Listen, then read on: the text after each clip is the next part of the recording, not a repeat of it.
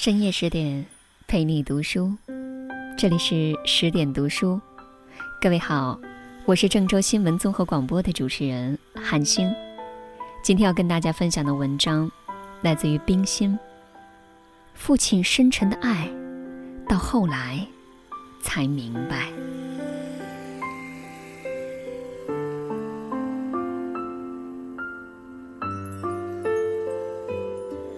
谁曾在阴沉微雨的早晨，独自漂浮在岩石下面的一个小船上，感出宇宙静默凄暗的美？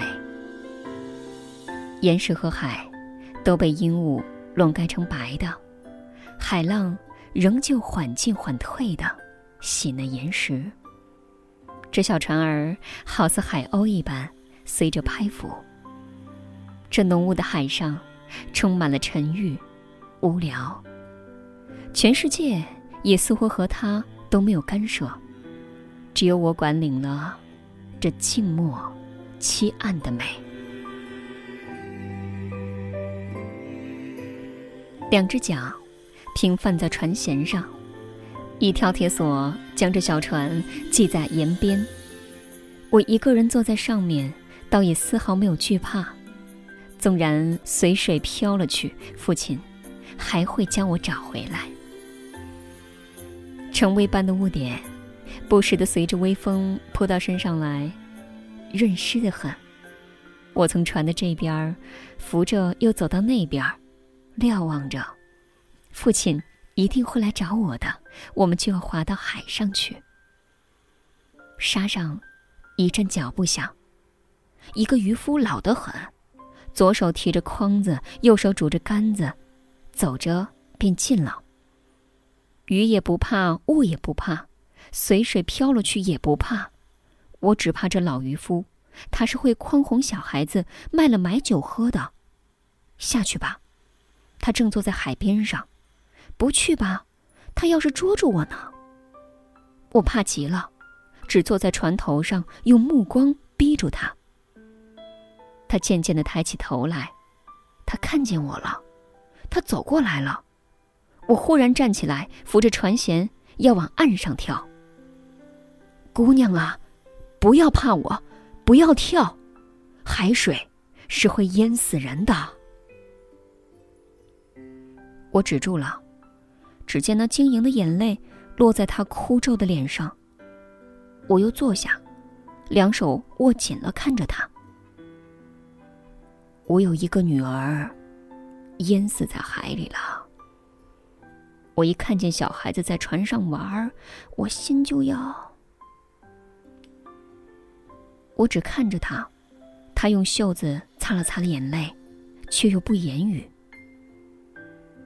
深黑的军服，袖子上几圈的金线，呀，父亲来了！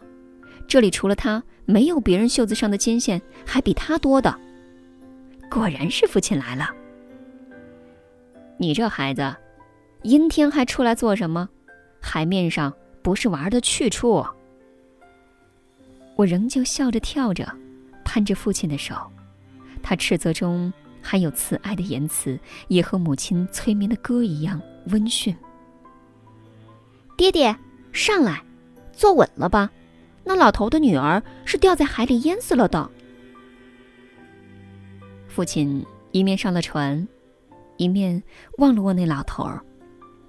父亲说：“老头儿，这海边是没有大鱼的，你何不？”他从沉思里回过头来，看见父亲，连忙站起来，一面说：“先生，我知道的，我不愿意再到海面上去了。”父亲说：“也是。”你太老了，海面上不稳当。他说：“不是不稳当，我的女儿死在海里了，我不忍再到她死的地方。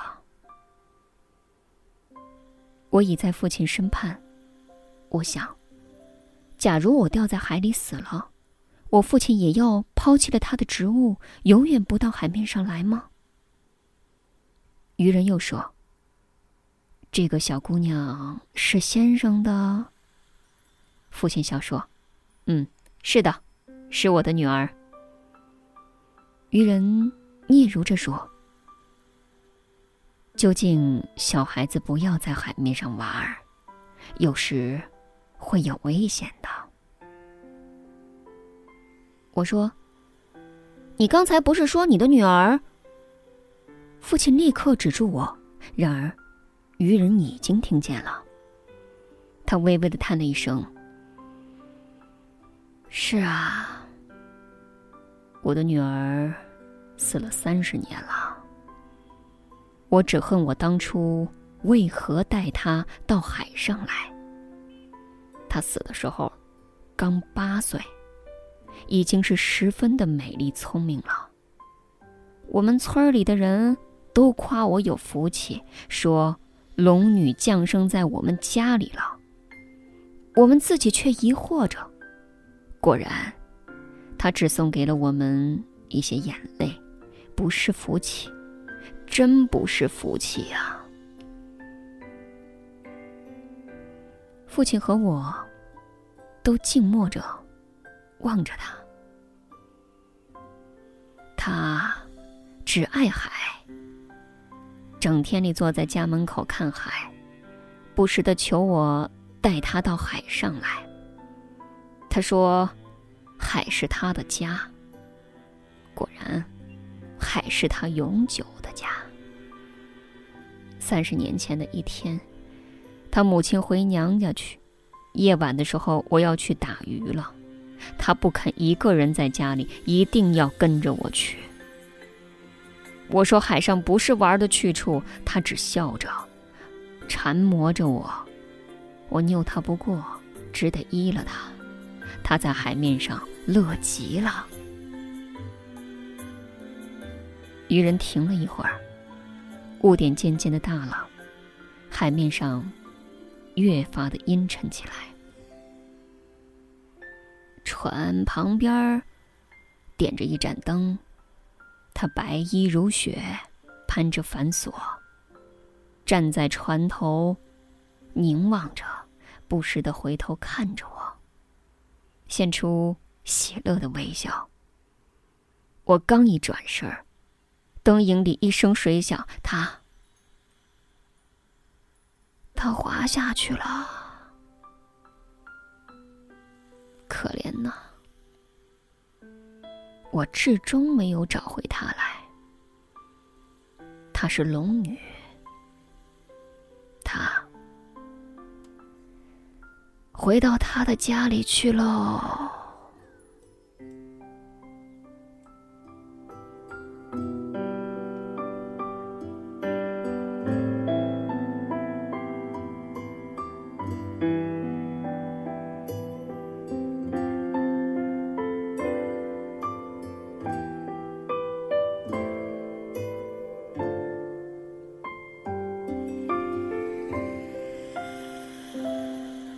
父亲面色沉寂着，嘱咐我说：“坐着不要动，孩子，他刚才所说的，你听见了没有？”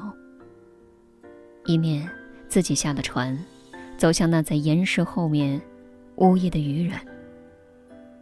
浓雾里，他的父亲和我的父亲都看不分明。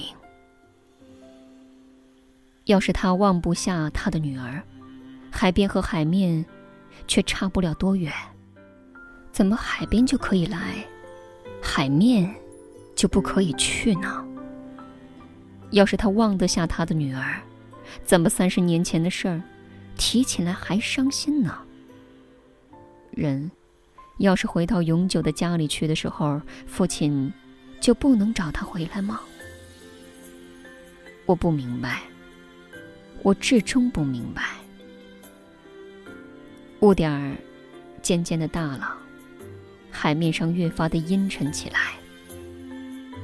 谁曾在阴沉微雨的早晨，独自漂浮在小船上面？这浓雾的海上，充满了沉郁无聊。全世界也似乎和他都没有干涉，只有我管领了这静默、默契的美。